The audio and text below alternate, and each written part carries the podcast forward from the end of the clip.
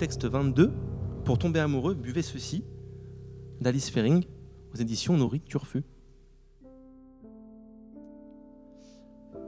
Ma mère, qui a 90 ans, ne cessera, semble-t-il, jamais de me demander Alors, c'est ça que tu fais dans la vie?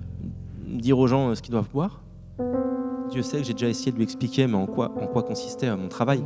Est-elle Je n'ai rien contre le métier de critique de vin, mais ça ne correspond pas à celui que je fais. Et de poursuivre en lui parlant mystique et métaphore. Je crois que la dernière fois que j'ai fait ça, elle s'est contentée de rire. Comment lui expliquer à elle, qui ne jure que par le vin doux cachère bon marché, que mon parcours n'a pas tant consisté à orienter les amateurs vers des bouteilles susceptibles de changer leur vie, mais plutôt à dévoiler les abus de l'industrie et à approfondir ma compréhension des racines spirituelles du vin? Car finalement, de quoi s'agit-il derrière cette histoire de jus de raisin fermenté? Quand j'y réfléchis, ce que je fais souvent, je m'incline, admirative. Attaqués par les Turcs, les Géorgiens partaient au combat avec un sarment logé contre leur poitrine. S'ils venaient à mourir sur le champ de bataille, une vigne prendrait racine dans leur cœur. Même si l'anecdote relève de la mythologie locale, l'amour que manifeste ce mythe mérite attention.